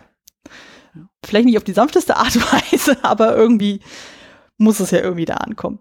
Genau. Mhm. Ähm, genau, da kommen wir direkt zum absoluten Gegenteil, zum schockierendsten Moment. Ich glaube, da haben wir eine sehr ähnliche Situation. Gehe ich von aus. Möglich, wobei ich das teilweise auch also nicht, also so skurril, dass ich das irgendwie schon fast, also das war einfach so übertrieben, dass ich das irgendwie auch etwas humorvoll aufgenommen habe. Ähm, es ist der Moment, wo Robert Blutspucken mhm. am Essenstisch sitzt und einfach so krasse Fontänen verteilt und also das war einfach so so doll und so drastisch und so drüber, wo ich einfach, also ich wusste ja, dass der Moment kommt, aber auch als er kam, saß ich da, da dachte, das, das ist so krass inszeniert irgendwie. Hm. Äh, ja, schon, also auf der Ebene fand ich es halt irgendwie so äh, schockierend oder zumindest sehr, sehr drastisch irgendwie, ja. Ja, ich fand es auch sehr überraschend. Ich weiß noch, ich kann mich sogar noch sehr, sehr gut dran erinnern. Ich hatte ja dann die letzte Staffel dann ganz frisch mit meiner Schwiegeroma damals gesehen. Und wo dann diese Szene kam, ich meine, es wurde ja die ganze Zeit immer angeteasert, dass dann irgendwas ja. mit seinem Magen dann ist und so. Aber dass sich das so entlädt, und dachte ich erstmal so, what? Und so. Ich meine, ja. dann später mit dem, mit diesem äh, Autorennenunfall oder mit dem Tod dann auch so, oder dann, wo äh, Thomas sich dann umbringt und sowas. Ich meine, das sind auch schockierende Szenen. Aber irgendwie, das kam dann irgendwie mit Robert dann so so explosionsartig dann so vor allem so, ja, wo er ja. dann direkt Cora gegenüber sitzt und dann so mit mit Blut anspuckt, das ist wie so ein Horrorfilm oder so, denkst, oh Gott, oh Gott, oh Gott. Also, ich habe zum Glück im Realleben noch nie sowas erlebt. Also ich weiß nicht, wie drastisch das ist oder wie weit das dann überspitzt ist aus dramaturgischen Gründen, aber da dachte ich auch erstmal so, wow, das ist schon ja, und, echt übel. Wir waren irgendwie schon Downton Abbey war schon ein, ein, ein Militärkrankenhaus im Ersten Weltkrieg. Ja. Aber ich hatte nicht das Gefühl, jemand so viel Blut auf einmal in dieser Serie auch zu sehen. Nee, ich glaube auch, das ist so das erste Mal, dass es so krass ist. Oder wenn, dann war es dann irgendwie, ähm, ich glaube, selbst in dem Kriegsszenario war das nicht so schlimm. Und, und auch, auch wie du sagst, dieser Autounfall oder wenn dann halt oft, also Robert denkt ja auch, dass er, dass er stirbt. Ne? Das, hm. das ist ja auch ein ganz intensiver, ein krasser Moment. Er verabschiedet sich ja schon von Cora da. Ähm, aber selbst wenn Leute in der Serie gestorben sind, war das immer relativ distanziert und so, mhm. also etwas blumig formuliert, halt so geschmackvoll alles irgendwie. Ja. Halt so typisch britisch, so, so reduziert vor allen Dingen. Und jetzt ist es hier irgendwie so total drüber und drauf und vulgär und Splatter. Und, ja, und eklig. Und das fand ich irgendwie auch krass, dass die Serie da auf einmal so ein, so, ja, so abgeht. Ja ich glaube, ich hätte einen Herzinfarkt bekommen, also das zu drehen. Also das, äh, ich glaube, das kannst du auch gar nicht so häufig machen. Das kannst du wahrscheinlich nur so im One-Take dann machen. Also wenn du überlegst, dann du, ja, ja. weil ich glaube, da so den Essensraum, den haben sie ja, glaube ich, auch vor Ort dann tatsächlich gemacht, da in diesem Highkill Castle. Und wenn du da irgendwas dann auf Teppich oder sonst irgendwas da drauf knallst und so, äh, ich meine, zum Beispiel bei Cora wurde ja das Kleid ja auch direkt davon betroffen. Ich meine, wahrscheinlich war es eine Maßanfertigung, war es ja kein Original, das ist nicht so schlimm, aber das, ja, ja. Ähm, ich meine, es gibt ja so, das weiß ich ja noch aus eigener Erfahrung, es gibt ja so Kunstblutsachen, die kriegst du gut raus und so, aber bei manchen Sachen muss man schon echt aufpassen, also da kannst du schnell einen Fehler machen. Ja. Also. Nee, aber da sind wir uns ja, denke ich, soweit einig. Ähm, genau, dann gehen wir wieder zu was Schönerem oder Emotionalen. Was ist da bei dir so ja. der schönste, emotionalste Moment? Oder beides? Der war auch am Essenstisch mhm. interessanterweise, aber in einer anderen Konstellation. Und zwar ähm, war es ja so, dass Gwen zurückkommt. Ja, stimmt, das hatte ich jetzt vorhin unter den Tisch fallen lassen. Genau, die, ja, gut, hätte ich eigentlich auch erwähnen können, weil es ja mehr oben als unten ist, aber ähm, sie ähm, wird nach Downton irgendwie eingeladen über ihren, ihren Ehemann mhm. und sie scheint ja äh, sozusagen ähm, standesmäßig sich so ein bisschen aufwärts geheiratet zu haben und dann sitzt sie da ja am Tisch. Genau, also für die alle, die äh, den Namen nicht mehr zuordnen können, wir haben sie in der ersten Staffel gesehen, da war sie auch mit Anna eins von den Mädchen und sie hat dann äh, äh aber dann gleichzeitig eine, äh, eine Sekretärinnenlehre irgendwie angefangen und ist dann halt irgendwie übernommen worden, ist dann in der ersten Staffel dann auch schnell wieder verschwunden. Genau, und ähm, davon erzählt sie dann ja auch, also was, das meine ich halt, ne? Thomas, der das halt überhaupt nicht ausstehen kann, wenn Leute auf einmal über ihm stehen, die vorher noch unter ihm waren. Das, da hat er ja ganz große Probleme mit. Mhm. Und deswegen stichelt er da ja auch so ein bisschen, weil er ist derjenige, der da beim Essen ähm, erzählt. Also wir beide oder wir als Zuschauer wussten das ja, weil wir kannten sie ja von unten, wir kannten das Gesicht und sie wirft ja Tom dann auch so einen Blick zu und die kennen sich ja noch von damals und so. Aber die Familie kennt sie ja eigentlich nicht. Sie ist mhm. eine sehr unsichtbare Person äh, gewesen und war ja auch nicht lange da und ja, dann kommt das halt zum, zum, äh, dann kommt das halt zum Gespräch und dann erzählt sie halt davon und dann erzählt sie halt eben auch von Sybil, die ja maßgeblich involviert war, ihr zu helfen. Hm. Ihr ja, also die, die sie, glaube ich, ja sogar noch irgendwie dazu zu Interviews gefahren hat, die ihr diese ähm, ähm, Schreibmaschinenkurse irgendwie erlaubt hat und, und sie ja ganz stark unterstützt hat und gepusht hat auch in die hm. Richtung. Und ihr ja eigentlich erst dieses Leben ermöglicht hat, was sie eben jetzt leben kann.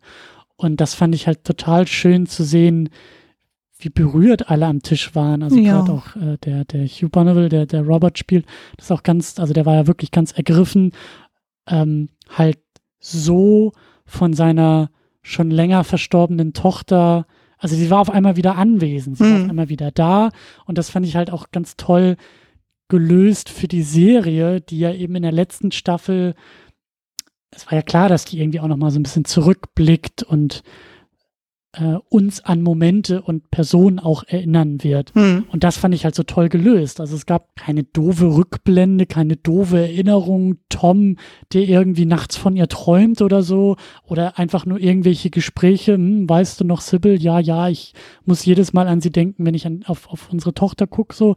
Sondern halt das über so einen Moment, der halt so besonders war, mhm. das, das hat mir richtig gut gefallen. Dass halt alle auf einmal irgendwie dann da saßen und wirklich berührt, wieder berührt waren von ihr und ich ja auch mich dann an ihre Figur erinnern konnte und das war irgendwie total toll gemacht. Das hm. hat mir richtig gut gefallen. Ja, das war wirklich ein schöner Moment. Ja. Ähm, bei mir ist es, ja, vielleicht schönster oder emotionales Moment trifft das nicht so ganz, aber der, ein sehr befriedigender Moment. Äh, das sind im Grunde genommen zwei, auf zwei Personen verteilt, und zwar, dass ähm, Edith und Tom Mary so richtig die Meinung geigen. Als es ja darum ging, so, dann Mary hatte ja dann als dann Bertie da zu Besuch war, ja dann so und dann ziemlich klar war, okay, er will Edith auf jeden Fall heiraten, so wo sie ja dann so ein bisschen stichelt und zu dem Zeitpunkt dann äh, final rausgefunden hat, dass Mary Gold dann ähm, quasi ein Bastardkind ist und dann quasi dann Edith dazu nötigt, dann so das äh, gegenüber Bertie auch zu sagen. Und wo dann Edith und Tom dann ihr jeweils dann auch sagen, so, dass sie eigentlich eine ziemlich blöde Kuh ist und was, äh, nur weil sie unglücklich ist, dass sie dann nicht deswegen alle anderen so ins Unglück stürzen soll. Und das fand ich mal so richtig befriedigend, weil es halt in dem Moment so das ausgedrückt hat, so was wir auch schon die letzten Staffeln gemerkt haben, so von wegen, gerade so ihr Verhalten gegenüber Edith ist teilweise echt unter aller Sau und dass das wirklich mal auf den Punkt gebracht wird. Also ich glaube, sie sagt sogar im Englischen also irgendwie, you're a bitch, oder so. Und man denkt so, yes, yes. Manchmal muss man erst mal wirklich so vor Augen führen, so was sie da Endlich tut. kriegt sie da auch mal den Gegenwind. Ja. Ja, ja. ja oder auch gerade Tom dann so, gerade so mit seinem irischen Temperament, so, auch sagt so, ja, ähm, wie war das so irgendwie, ja, äh, bist eine Tyrannin und bla und also so richtig schön. Und wo ich dachte, ja, sehr, sehr gut. Ich meine, der war ja sonst relativ viel auf ihrer Seite, aber da sagt er auch so, nee, bis da und nicht weiter. Das fand ja. ich sehr, sehr schön, sehr großartig. Genau. Ähm, wir kommen ja schon langsam zum Ende unserer Highlights. Ähm, machen wir mal weiter mit der besten Dialogzeile. Ähm, da habe ich zwei. Okay. Ähm, eine, die so ein bisschen tiefer und ein bisschen größer ist und eine, die halt diese, die, die, die Staffel, glaube ich, sehr gut äh, zusammenfasst. Mhm. Also mostly, ich glaube, er sagt das irgendwie zu Baxter. Ja. Weil sie ja nicht äh, zuerst nicht aussagen will. Sie will ja gar nicht involviert sein in diesem Prozess äh, zu diesem Mann, der sie ja da in, ins Verbrechen gestürzt hat quasi. Mhm. Und Mostly sagt zu ihr irgendwie sowas wie All for evil to triumph is for good people to do nothing. Mhm. Und als, also ich mag Mosley immer so gerne, aber als er es dann so gesagt hat, dachte ich mir so, ja, das ist, glaube ich, auch der Slogan unserer Gegenwart und unserer aktuellen Zeit. Oh ja. 100 Jahre später irgendwie. So, das äh, könnte man sich auch noch mal sehr gut hinter die Ohren schreiben mhm. und mitnehmen. Äh, und dann ist halt noch so, so, ja, also dann gibt es halt so, ein, so einen Wortwechsel, der halt sehr deutlich nochmal ausspricht, was hier los ist in der Staffel. Ähm, Thomas, der ja äh, sich dann verabschiedet, sagt irgendwie sowas wie I hate goodbyes und Mary erwidert There seem to be so many these days. Mhm. So, ja, das ist irgendwie vorletzte Folge oder so. Natürlich ist da eine Menge irgendwie Abschied und eine Menge irgendwie so in Sachen Ende ja. spürbar. Das stimmt, das stimmt, das ist auch sehr, sehr meta. Ja, bei mir ist es ein relativ schlichter Satz, aber ich finde ihn unglaublich schön gerade aus dem Munde von Violet gegenüber Mary, wo sie sagt, ich glaube an die Liebe. Stimmt. Es ist, ja. es ist so simpel und so, aber gerade das aus dem Mund von Weile zu hören, sie ja, die ja eigentlich eher sehr vernunftgesteuert ist und von wegen, ja, muss aufs Ansehen achten, so, und die Tradition und dann so.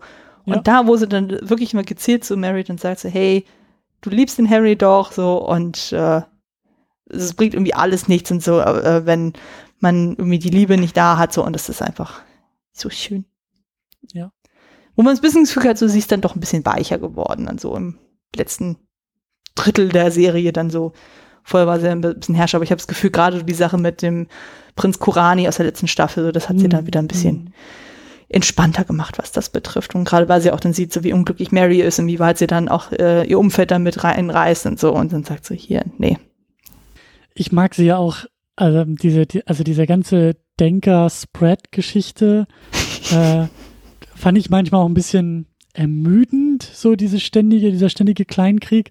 Aber ich finde sie als Joker dazwischen halt immer Ja, oh Gott, ja. Man merkt halt einfach, dass sie so gar keinen Bock hat, von den beiden gelenkt zu werden. Das war ja dann auch als, als Denker, ne, diese Enthüllung, dass Brad der Kolumnist ist in einem Magazin. Hm. So, und das war halt so vorhersehbar, wie sie das alles gemacht und gesagt hat. Ne? So, oh, ich dachte, sie wussten das. Ja, ja, so. so. Ne? Und dann kriegt sie ja das Magazin in die Hand gedrückt und. und, und äh, Ach, zufällig die richtige Seite aufgeschlagen. Genau, so, hm, das ist aber ein Zufall, dass jetzt hier genau die richtige Seite. Und deswegen, das hat Spread dann am Ende ja auch nochmal kommentiert, so von wegen, ja, sie mag es halt nicht, wenn sie spürbar von außen sozusagen so gelenkt und geleitet werden soll in eine Entscheidung oder in eine Richtung. Ja. Und deswegen finde ich das halt dann auch immer so schön, wie sie dann den beiden so überraschend ähm, gegen den Strich fährt. In der Staffel ja. davor war es ja, glaube ich, die Suppe von Denker, mhm. ne, wo Spread sie doch irgendwie rausschmeißen wollte, so. Und dass sie da halt immer, immer noch so einen Schritt voraus ist und auch immer noch so ein bisschen clever unterwegs ist. Ich, ja, gefällt mir gut. Ja, definitiv. Genau, dann kommen wir doch mal final zu unserer liebsten Szene in dieser Staffel. Gar nicht so leicht und, und alle sind, viele sind schön und auch sehr emotional. Ähm, ich habe mir aber mal den Abschied von Thomas rausgepickt. Oh, ja.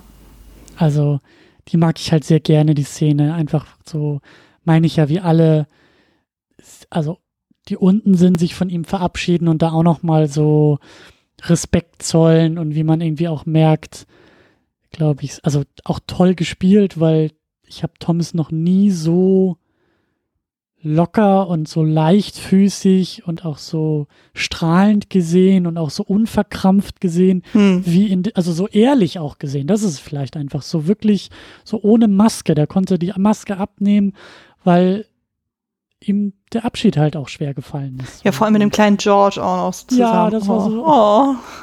Mr. Barrow. Ja. ja. I will always so be your friend. Ja, so solche Sachen. Ja. Das, das hat mir alles so gut gefallen und das hat dann ja auch gar nicht so lange und so richtig geht und so. Das war schon schön. Ja, ja. Das war wirklich eine schöne Szene. Nee, bei mir ist es eine andere. Bei mir ist es, ich hatte die vorhin schon ein bisschen angeteasert, und zwar die Ansprache von Mrs. Hughes zu ihrer Traumhochzeit.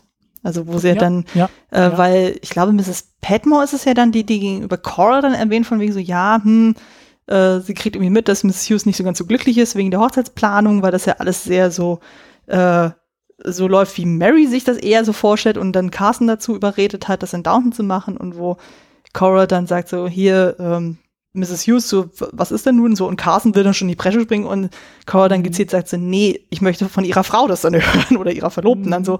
Und wo Mrs. Hughes dann halt wirklich eine wunderschöne Ansprache hält von wegen so, ja, sie fühlt sich zwar geehrt so, aber es ist halt ihr Tag so und es soll so ablaufen, wie sie sich das wünschen und weil ich kann das so gut nachempfinden. Ich meine, ich weiß es von meiner eigenen Hochzeit damals, wo dann so viel von außen dann auf einmal dann Sachen dann kamen, dann so von wegen so, oh, mach das doch so, mach das doch so und jenes dann so. Mhm.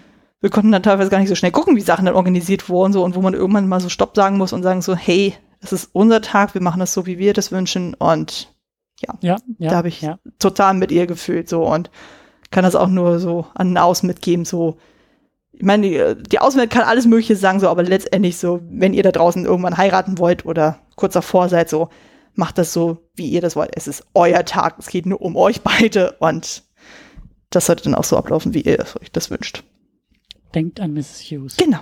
Das ist ein guter Ratschlag, glaube ich, so fürs Leben. Ja, definitiv, ja. definitiv. Der hat immer gute Ratschläge, generell.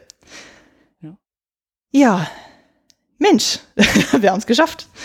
Wir haben es geschafft. Staffel 6 ist äh, besprochen. Ja, und ich glaube, damit sind wir auch tatsächlich in der Lage, ein Gesamtfazit zu ziehen. Also was ist so dein mhm. Eindruck jetzt gewesen von der gesamten Serie? Also das war jetzt bei dir der zweite Rewatch, wenn ich das richtig verstanden genau. habe. Also technisch gesehen der erste Rewatch, also das zweite Mal die Genau, aber zweite Mal gesehen, genau. Gesehen. Genau. Ähm, ja, und hatte ich auch schon erwähnt, also dass ich irgendwie so diese späteren Staffeln gar nicht mehr so klar, also am Anfang, ne, also als, als wir reingegangen sind, konnte ich mich gar nicht mehr so an die späteren Staffeln erinnern und konnte die gar nicht so klar auseinander dividieren und auch irgendwie gar nicht so klar sagen, was mit welcher Person in welcher Staffel irgendwie noch passiert und war dann teilweise ja so überrascht, dass ich Plotpoints, die in der vierten passiert sind, erst in der sechsten vermutet habe und so weiter und so fort. Also das hat eine Menge irgendwie nochmal so in meinem Kopf äh, sortiert. Ähm, ich bin sehr überrascht jetzt äh, so eine Trennung so in der ersten und zweiten Hälfte wahrnehmen zu können. Mhm. Das Gefühl, hatten wir auch schon drüber gesprochen, so die erste Hälfte, die sich irgendwie stärker an Großereignissen irgendwie abarbeitet, die, so wie ich das Gefühl hatte, ähm, also über die Staffel hinweg auch größere Bögen irgendwie schlägt und dann in der zweiten Hälfte hatte ich das Gefühl, werden diese Bögen kleiner. Es geht auch nicht ganz so sehr um diese großen realweltlichen Ereignisse, ja, der Untergang der Titanic und der Erste Weltkrieg, sondern dass es alles ein bisschen mehr bei den Figuren bleibt und dass da dann eher die Geschichten entstehen, dass dann eben auch irgendwann mal dieses Anwesen in relativ trockenen Tüchern ist, so kann ich mir auch gut vorstellen, dass man da irgendwie nicht jahrelang die immer gleiche Geschichte erzählen will mhm. Äh, und, und uns irgendwie rätseln lassen will, oh, ob sie es alle irgendwie finanziell überleben. Das wäre bestimmt auch irgendwann ziemlich tröge geworden. Aber das waren ja eher so die Sachen, die so in der ersten Hälfte, glaube ich, auch Thema waren. Und ähm, also das, das, das ist mir jetzt erst aufgefallen bei diesem, bei diesem Durchlauf durch die Serie und ja, viele Figuren, die mir genauso wieder ans Herz gewachsen sind wie vorher und ähm, überhaupt, ich mag immer noch diese, diese Zeit, dieses Setting, die Location da und auch die Kostüme und das ist so, ja, das nennt sich ja irgendwie sowas wie, wie Period Drama, mhm. Period Piece oder so da merke ich, da habe ich echt, also auch für diese Zeit und auch für das England dieser Zeit, vielleicht sogar eigentlich noch einen Tick weiter vorne, also noch so knapp Ende des 19. Jahrhunderts, da habe ich einfach einen großen, ja, tatsächlich Fable für. Also da ist irgendwie was, was mich sehr anspricht. Ähm, ja, was jetzt halt dann erstmal wieder fehlen wird. Ne? Hm. Die Serie ist durch. Schade auch ein bisschen. Ja, ja, das stimmt auf jeden Fall. Ja, also mir geht's ja relativ ähnlich. Also ich finde nach wie vor, es ist eine sehr hervorragend produzierte Serie. Also gerade so vom Production Value und sowas ist ja. es dann so. Vom Casting ist es großartig. Die Schauplätze sind super, die Kostüme sind super. Und, aber man merkt dann schon so, ich meine, das war jetzt bei mir jetzt auch das dritte Mal, dass ich jetzt die Serie in Gänze gesehen habe. Und ich glaube gerade eben durch dieses monatliche komplett einmal sehen. Ich hatte ja dann mhm. davor immer eher über einen größeren Zeitraum verteilt die Sachen dann auch geguckt so und da war man dann glaube ich nicht mehr so sensibel für gewisse Fehler, aber jetzt eben durch dieses mhm. intensive ja. Gucken und Bingen und dann noch mehr auf Details dann achten, merkt man schon so bei der einen anderen Stelle so, mh, mm, so ganz ideal ist es dann nicht so gelöst wie was wir zum Beispiel mhm. besprochen haben, den Handlungsstrang rund um Anna und Mrs. Bates.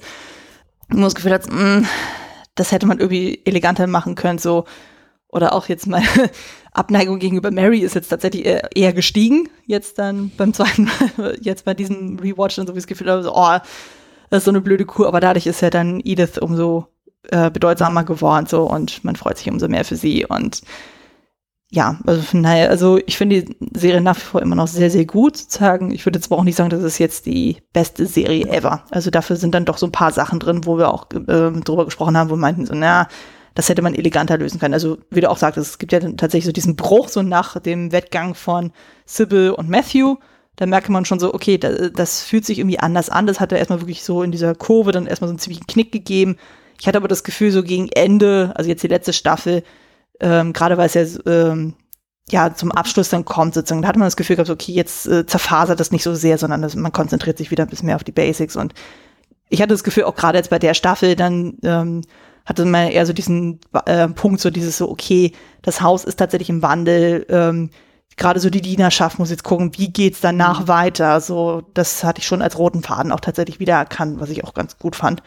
Und ich glaube, auch mit diesen Gedanken können wir ja dann auch auf den Kinofilm dann auch dann uns weiter konzentrieren. Ja, wobei ich da echt so ein bisschen ratlos bin. Also nicht falsch verstehen. Ich freue mich auf den Kinofilm. Ich ja. freue mich, ich freue mich sogar sehr drauf. Also je, je näher wir jetzt dem Film auch kommen und jetzt auch mit dem Abschluss der Serie so, ähm, das wird durchaus auch ein Kino-Highlight für mich dieses Jahr. Mhm. Einfach einfach dieses Anwesen mal auf der großen Leinwand sehen ja. und so, was wir auch gesagt haben. Production Value ist wahrscheinlich noch mal größer und aufwendiger und also da gehe ich auf jeden Fall mit, aber so auf inhaltlicher Ebene bin ich ein bisschen ratlos. Das, mhm. ähm, also ich bin halt auch genau so jetzt in dieses letzte Holiday Special gegangen, was ja nun mal auch auf Spielfilmlänge 90 Minuten in dem Fall uns so ein Ende auch präsentiert ne? mhm. und so vieles auch zu Ende bringt und mit Abschieden und doch kein Abschied und hier kommen noch Leute zusammen und die ganze Staffel, die jetzt irgendwie auch Carsten und Hughes irgendwie näher bringt und als Ehepaar zeigt und Edith bekommt endlich ihr Glück. Also ich habe das Gefühl, dass wir jetzt rausgehen aus der Serie mit einem sehr wohlig warmen Glücksgefühl, weil die Serie erstmal gut und toll, zumindest für mich, ich habe den Eindruck für dich auch, äh, zu Ende gegangen ist. Mhm. Also da gibt es jetzt erstmal keine, keine Aufreger, keine Skandale, dass, dass, dass wir, also diese Diskussion haben wir jetzt ja auch hier gar nicht geführt, dass wir sagen, boah, das ging jetzt aber gar nicht und jetzt haben sie da irgendwie ein Paar aus, weiß ich nicht, äh, oder Ehekrise bei Hughes und, und, und Carson hm. oder äh, Bates verlässt Anna, weil sie nicht schwanger, also es gibt ja keine großen dramaturgischen, dramatischen, skandalösen Ereignisse, sondern alles ist halt irgendwie so auf, auf ein gemütliches und auch irgendwie schönes Ende hin gemacht mhm. und geschrieben und deswegen frage ich mich, also ich habe halt zwei Fragen oder Befürchtungen. Es ist so, einerseits ist diese Ratlosigkeit, wie will man da überhaupt anknüpfen? Mhm. Weil gibt ja auch nur, ich weiß nicht, wie lang der Film ist, aber wahrscheinlich so maximal zwei Stunden, die wir jetzt haben und eben nicht zehn Stunden für eine ganze Staffel nochmal, in der man viel mehr machen könnte, sondern wir haben ja gar nicht so viel Zeit. Mhm. Und da ist dann so meine Frage, ja, wie, wie, wie taucht man wieder, wie geht man wieder rein in die Welt? Und dann ist halt meine Befürchtung, ich hoffe nicht, dass sie es tun, ich glaube es auch nicht, aber es wäre ganz, ganz schade, wenn wir auf einmal irgendwie von diesen wunderbar schönen Endpunkten irgendwas auseinanderreißen, um für zwei Stunden irgendwie ein Drama zu haben. Hm. Also eigentlich möchte ich jetzt nicht sehen, dass Anna und Bates Ehekrise haben, weil sie ein Kind haben oder weil das Kind vielleicht irgendwie schwierig ist oder anstrengend ist hm. oder das irgendwie alles jetzt überfordert. Ich möchte nicht sehen, wie Mr. Carson irgendwie an Parkinson leidet und vielleicht irgendwie Thomas Schwierigkeiten hat, als Butler jetzt im Anwesen zu arbeiten, weil ihm dieser alte Mann ständig reinredet. Ich, also weißt du, was ich meine? Ich ja. möchte, ich möchte, ich möchte so viele Dinge, die Schwung und Drama und Krise sein würden, in so einem Film eigentlich gar nicht sehen. Hm. Ich glaube, das werden wir auch nicht bekommen. Also, so wie ich das ja verstanden habe, ich glaube, da können wir jetzt auch tatsächlich so darauf eingehen. So, das Setup für den Kinofilm ist ja anscheinend, äh, die Königsfamilie kommt zu Besuch. Also in dem Falle King George der Fünfte und seine ja. Frau. Und dass sich ja alles um dieses Ereignis irgendwie herum spinnt, so. Und was man auch vom Trailer her sieht, die bringen ja anscheinend ihre ganze Entourage dann irgendwie auch mit, so. Und die mischen dann die Dienerschaft auch ziemlich auf, dann so. Und ich glaube, das wird sich alles eher nur um dieses Event dann irgendwie herum drehen. Und ich glaube, es werden gar nicht so viele diese ähm, Sideplots dann irgendwie aufgemacht, sondern es konzentriert sich alles auf dieses Event und wie die Leute auf dieses Event darauf reagieren. Also das könnte ich mir dann eher vorstellen. Was ist dann auch, also äh, ich hoffe, ich hoffe, dass es auch so läuft, weil dann hat es mehr so einen Charakter von so einer abgeschlossenen Episode genau. sozusagen. Ne? Also so, so, äh, ich erinnere mich eben noch an das Holiday Special, das müsste vierte Staffel gewesen. Mit Rose? Ich, oder fünfte mit Rose. Ja. Rose in London am Königshof. Äh, so, das hatte halt auch so diesen abgeschlossenen Charakter irgendwie. Sowas, also sowas Anekdotisches, sowas für sich Stehendes. Mhm. So, und das, das hoffe ich mir eben auch. Und naja, wer weiß, vielleicht gibt es dann auch nochmal den einen oder anderen Ausflug nach London, ne, wenn es die Königsfamilie ist. Ich kann mich ja eh nicht am Buckingham Palace irgendwie filmisch satt sehen. Also gerne. Das, da, da bin ich dabei. Ja, also ich glaube, es wird eher in die Richtung dann gehen, so und ähm, soweit man das aus dem Trailer auch irgendwie schon so raushört, also das ist jetzt so eine Frage, da, die da so aufgepoppt wird, ist ja dieses so, ja, ähm, ich glaube, Mary stellt dann auch so diese Frage von wegen so, ja, können sie diesen Lebensstil überhaupt so weiterführen, mhm. wie sie es bisher getan haben und wo Anna, glaube ich, sie ja dann irgendwie auch drauf anspricht von wegen, ja, äh, da unten ist das Herz dieser Gemeinde und ich denke mal, das wird irgendwie so eine Frage sein, die nochmal verhandelt wird. Und ich könnte mir halt vorstellen, dass dann noch mal so ein paar kleinere Geschichten nochmal auftauchen, also zum Beispiel rund um Tom, inwieweit er jetzt jemand Neues kennenlernt. Mhm. Vielleicht findet Thomas ja tatsächlich jemanden, so wo er endlich mal mhm. ähm, irgendwie ankommen kann. Ähm, und dann vielleicht noch so ein Mini-Fragen so von wegen, ja, gibt es denn bei Edith und Bertie dann Nachwuchs, also eigenen mhm. wirklichen, also es werden ja unglaublich viele Kinder dann sein demnach. Also so wie ich es gesehen habe, wird es ja ein bisschen zeitversetzt dann sein. Also ich glaube, der Sohn von Anna und Bates ist ja dann schon ein kleines bisschen älter. Also mhm. ich kann mir vorstellen, mindestens so ein Jahr ist auf jeden Fall dazwischen. Und daher wird es auch interessant sein, wie viele Kinder darum wuseln werden.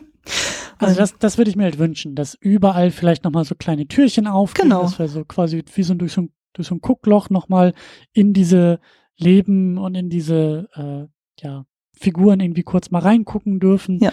Aber ich hoffe jetzt nicht, dass da irgendwelche ja, wie du sagst, wahrscheinlich ist die Zeit auch mit zwei Stunden einfach nicht dafür da, um, um ich glaube, es wird auch nicht, irgendwie genau. die Krise auszurufen und äh, ja. ja. Nee, aber worauf ich mich sehr, sehr, sehr, sehr, sehr, sehr freue, ist dann quasi das Harry Potter Rematch im Sinne von äh, zwischen Maggie Smith und Imelda Staunton. Ähm, also sprich McGonagall und Umbridge. Die treffen ja anscheinend in diesem Film aufeinander in irgendeiner Form. Aha. Und äh, das ist halt mega lustig, weil Imelda Staunton ist die Ehefrau von Jim Carter, also Mr. Carson. Und äh, ich glaube, die, äh, Staunton ja. und äh, Maggie Smith, die sind auch miteinander befreundet. Also von der, die drei kennen sich untereinander auf jeden Fall alle sehr, sehr gut. Und das ist natürlich dann schön, dann alle drei dann in diesem Film dann nochmal zusammen zu sehen. Stimmt, ja. Da bin ich schon sehr, sehr gespannt, wie weit das dann wird. Nee, aber ich glaube, so final lässt sich dann sagen, also ich hätte es jetzt auch nicht vermisst, wenn es jetzt keinen Kinofilm geben würde, so, aber ich freue mich trotzdem auf dieses Event dann einfach nochmal da einfach nochmal wieder reinzugucken, einfach nochmal dieses Feeling zu haben und sich dann ja, an den, ja. an den Sets zu erfreuen, an den Kostümen zu erfreuen. Also man hat es ja später im Trailer gesehen, das sieht ja gerade so von den Kamerafahrten, das sieht da schon sehr spektakulär aus. Und einfach da mit einem neuen Blick dann nochmal da reinzukommen, so einfach nochmal so Welcome Home mäßig. Ja, ja. Also, ja. Ich glaube, eher so mit dem Gefühl gehe ich an die ganze Sache dann ran. Ich lasse mich einfach überraschen. Also ich habe jetzt keine wirklich hohen Erwartungen an den Film.